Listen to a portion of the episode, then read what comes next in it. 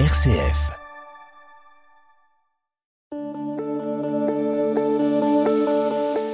Bonjour à tous, nous nous retrouvons pour un nouvel épisode du podcast Et si le Christ était notre PDG Je suis Antoine Rager, auteur d'un livre du même nom, dans lequel je partage 30 conseils de leadership et de management inspirés de la vie du Christ pour toutes celles et ceux qui exercent des responsabilités dans leur vie personnelle ou professionnelle. Avec le soutien de RCF, j'ai décidé de donner la parole à des entrepreneurs, dirigeants, managers, pour témoigner de leur expérience professionnelle. L'objectif est d'illustrer par des expériences concrètes comment appliquer les valeurs chrétiennes en entreprise, quelles sont les difficultés qu'on peut rencontrer, mais surtout en quoi elles constituent une opportunité pour améliorer notre façon de travailler et de vivre ensemble. Et si le Christ était notre PDG, un podcast RCF Vendée. J'accueille Henri Buet. Bonjour Henri. Bonjour Antoine. Donc Henri, est-ce qu'en quelques mots, vous pouvez nous présenter à nos auditeurs? Je suis aujourd'hui euh, dirigeant d'une activité de recrutement spécialisée en temps partagé au service euh, des PME principalement PME de Loire-Atlantique et de Vendée. Henri, vous avez euh, travaillé pendant 12 ans pour euh, Danone. Donc, euh, votre dernière expérience, vous avez été directeur de la zone anti-Guyane. Est-ce que vous pouvez nous parler un petit peu du management selon Danone? Le management, selon Danone, c'est une grande force d'abord au sein de Danone. Le management, c'est au cœur du projet de Danone et c'est un management que je dirais à la fois exigeant au service de la performance et du challenge permanent de l'organisation et c'est aussi un management qui est au service du développement du collaborateur. Le management, c'est vraiment centré sur l'humain, sur la personne, sur le collaborateur. Et le projet, c'est de le développer. Ok, donc on a à la fois le côté exigence et le côté développement du collaborateur. Comment est-ce que vous parvenez à trouver le, le, bon équilibre dans les missions qu'on vous demande euh, Alors on est là où c'est puissant, c'est qu'on est bien accompagné. Euh, il est exigeant ce, ce management parce que euh, l'entreprise est exigeante euh, par essence, euh, le groupe est exigeant euh, et forcément la compétition dans laquelle on est quand on est dans ce type d'entreprise fait que toute la chaîne est exigeante. Et ensuite, il y a des outils, des méthodos, il y a un suivi assez pointu qui est accompagné par le service des relations humaines et par toute la chaîne de management mm. qui permet cette exigence. Et puis l'aspect euh, centré sur le collaborateur, c'est aussi à la fois l'ADN euh, du groupe, qui ne s'en cache pas et qui le promeut au quotidien. Et puis encore une fois aussi, c'est accompagné. C'est-à-dire qu'il y a des clés qui permettent de développer le collaborateur. Et euh, je dirais que Danone est une école de management. Ok. Alors je, me souviens quand, quand on avait discuté ensemble, dans ces mesures pour, pour soutenir les managers, tu, tu mettais en avant la, la formation qui avait, euh, enfin le, tout, tout, le parcours de formation qui était mis en œuvre. À quelle hauteur vous étiez vous étiez formé? Quels étaient les le, volume et l'investissement qui était euh, consenti Alors il y avait différents, euh, il y avait de la formation qui était un petit peu la formation de tous les collaborateurs, hein, qui notamment pouvaient être. je me souviens notamment d'un exercice au crible duquel tout le groupe, je crois à ma connaissance, était passé, parce que dans les 80 000 collaborateurs, j'ai pas connu tout le monde, mais je pense que tout le monde y passait. C'était un programme euh, qui avait euh, vocation à ce que les attitudes du danonneur mm. euh, puissent être connues, identifiées et vécues par tous. Et c'était assez intéressant. On avait, on passait tous, je sais plus, ça devait être en deux ou trois jours, une formation sur les, les attitudes les attitudes du Danoneur. Ok, et donc il y avait quoi là comme, comme attitude? Alors, euh, il y avait. je sais pas si tu te souviens. Euh, il y avait. Euh, alors c'est des anglicismes, hein, donc il y avait le C de committed, donc ça c'est l'implication. ok, être engagé. ok. o comme open. D'accord. D comme doer, orienté sur le résultat. Ok. e comme empowerment, la capacité à embarquer les gens derrière soi et S euh, qui m'a échappé. Ok, non mais donc, donc euh, code. ouvert, euh, ok, faiseur, et ça faisait code, c'est ça, ça faisait le, mot. Bon, ça c'est toujours bien d'avoir un petit acronyme pour résumer les valeurs. Par rapport à ces valeurs-là, alors donc moi tu sais le donc le, titre de du livre et du podcast c'était si le Christ était notre PDG. Est-ce que il y, y, a des liens à faire entre ces valeurs-là et puis ce que peut nous partager le Christ ou les évangiles? Oui, bien sûr. Il y a vraiment des choses qui m'ont marqué justement quand j'ai suivi cette formation, c'était euh, finalement que l'on disait euh, beaucoup de choses du Christ sans le nommer. Alors, ce qui n'est pas tout à fait absurde, puisque Danone est un groupe qui est quand même traversé par un historique catholique, avec des dirigeants emblématiques comme les Ribou, qui ont justement infusé des valeurs, euh, des valeurs hein, à ce stade on peut parler de valeurs, plutôt catholiques, mais c'était euh, dit sans nommer la personne du Christ. Et effectivement, je me souviens notamment euh, d'éléments autour de la vérité qui m'ont marqué. Ouais. Je pense que un management à la Danone est un management qui est au service de la vérité, de la vérité pour le collaborateur, de la vérité pour le collectif, et que sans cette recherche de vérité, finalement, on n'arrive pas à bien euh, accompagner le collaborateur. Ouais. Donc ça, ça m'a marqué, la vérité, ouais. Et puis, alors l'humilité aussi. Alors l'humilité euh, est une valeur commune, mais je trouve que euh, voilà la capacité à être capable de se remettre en question également en tant que manager.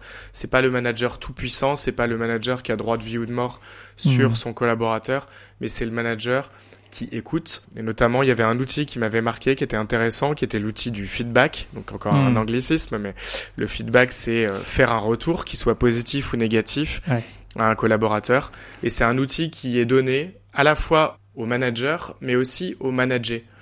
C'est à un moment la possibilité de se dire, voilà, en fait, il y a quelque chose que j'ai mal vécu, donc on va solliciter euh, un moment d'écoute, un feedback, et euh, il va y avoir une construction de ce feedback qui permet à la fois de transmettre son émotion, de transmettre le factuel, et également d'ouvrir vers comment on fait demain pour ne pas revivre ce type de situation.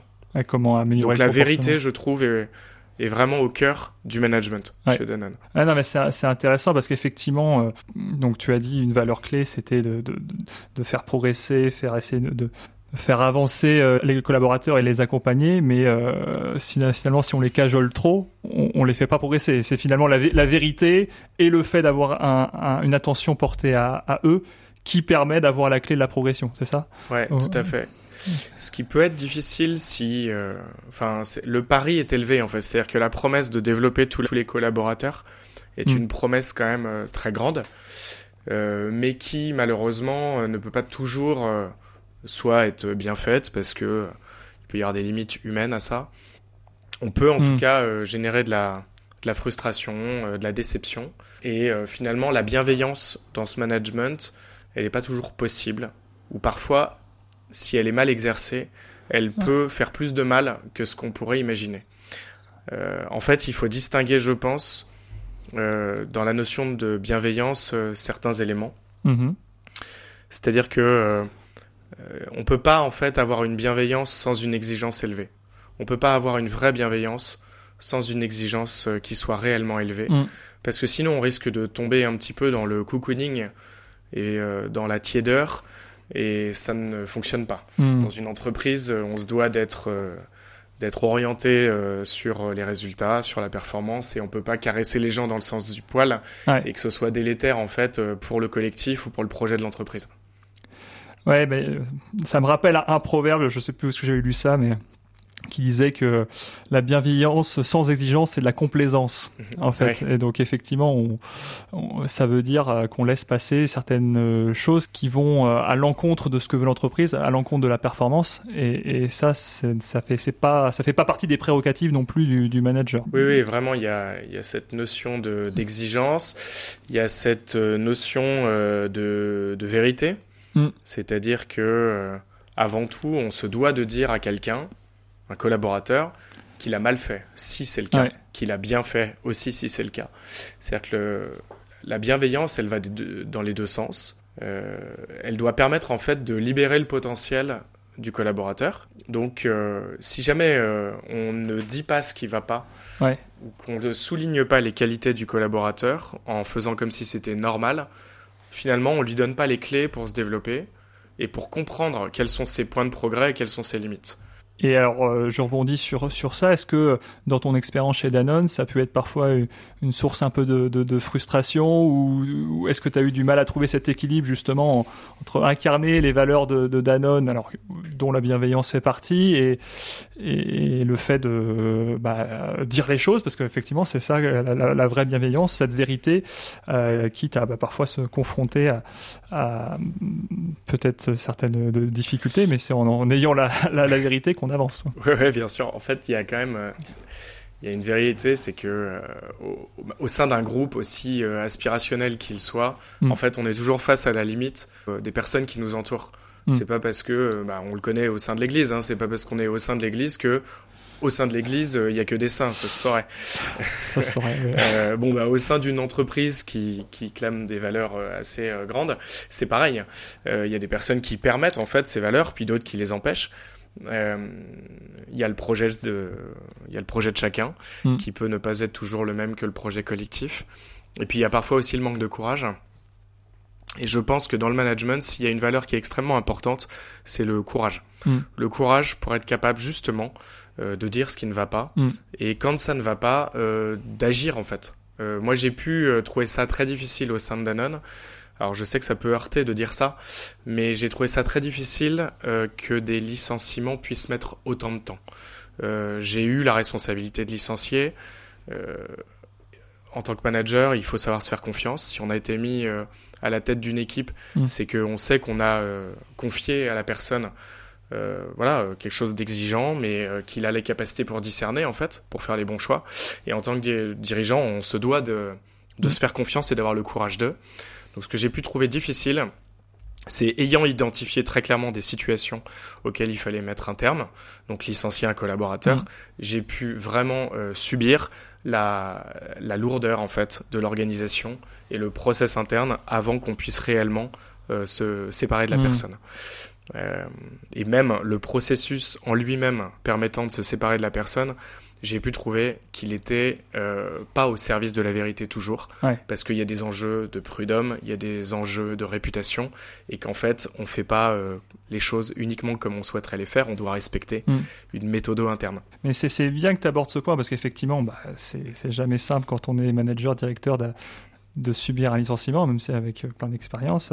En fait, cette recherche euh, de la, bienveillance, alors on la doit à l'individu, mais on, doit, on la doit aussi au collectif. C'est-à-dire que mm. euh, s'il y a quelqu'un qui est pas performant et que les autres collègues du coup doivent rattraper les bêtises ou le travail de cette personne-là, on n'est pas, on n'est peut-être pas bienveillant vis-à-vis des autres membres de l'équipe. Donc, en fait, le manager, c'est exactement ça. Il est au service en fait du collectif. Mm. C'est-à-dire qu'en fait, moi, en tant que collègue dans une équipe, je n'ai pas le pouvoir euh, de, de, faire que mon collaborateur qui est nuisible au collectif, on s'en sépare, s'il faut aller jusqu'à cet extrême, mais au moins qu'on le corrige et qu'on l'aide à comprendre que la situation n'est pas bonne. En revanche, le manager, c'est son rôle et c'est ce qu'on attend de lui. Le collectif ne peut fonctionner qu'avec des euh, managers, des dirigeants qui sont courageux et qui font les choses et qui ont une lecture euh, clair voilà, de la situation. Tu as parfaitement raison, euh, le manager doit être au service du collectif. Oui, oui, c'est ça. Et cette, euh, cette bienveillance, finalement, il faut la comprendre aussi, bienveillance vis-à-vis de, de l'ensemble du groupe. Si on veut faire plaisir à l'un et que ça nuit aux autres, est-ce qu'on est vraiment dans, la, dans le bien C'est vrai que c'est une question qu'on peut se poser. Je, rebondis d'ailleurs sur ce que tu viens de dire quand tu dis le bien, le bien au sein de l'entreprise. Je m'étais noté euh, en préparant notre échange euh, une citation de Saint Paul que je trouve euh, qui s'applique à tous les managers. Et c'est dans la lettre aux Romains de Saint Paul, Je ne fais pas le bien que je voudrais, mais je commets le mal que je ne voudrais pas. Je pense que euh, ça, c'est une phrase que tout, euh, toute personne qui a en responsabilité euh, des collaborateurs au sein d'une entreprise, d'une association, d'une famille même, se doit toujours de garder, c'est que quand bien même on pense bien faire les choses, avoir une lecture claire de la situation, eh bien tout simplement en face, les gens ne le ressentent pas toujours de la même manière. Et euh, on peut malheureusement faire plus de dégâts que ce qu'on croirait euh, faire, euh, voilà, en œuvrant pour le bien, pour la vérité. Tout le monde n'a pas la même lecture en face. Ouais. et en même temps, alors je rebondis sur ce que tu avais dit avant, c'est on, on, peut avoir des gens qui sont pas performants à un instant T, mais derrière qui, qui vont qui vont progresser. Je, je sais que le Christ nous appelle parfois à, pardonner jusqu'à 77 fois, 7 fois. Enfin, c'est ce qu'il dit à, Pierre. Comment on, a cet équilibre entre bah, la, patience euh, face à un collaborateur qui n'est pas performant et derrière, bah, comme tu me l'as dit, l'exigence de, mmh. résultats? Bah, C'est l'équilibre subtil. c'est l'équilibre très subtil euh, du, dirigeant euh, qui doit savoir se remettre en question, remettre en question son jugement. en tout cas, voilà, être réellement sûr que sa lecture du sujet est la bonne, il peut se tromper, il peut, il peut être à côté de la plaque.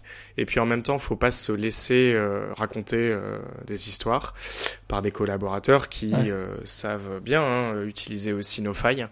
Donc en fait, je trouve que c'est toute la difficulté de la place du manager, du dirigeant.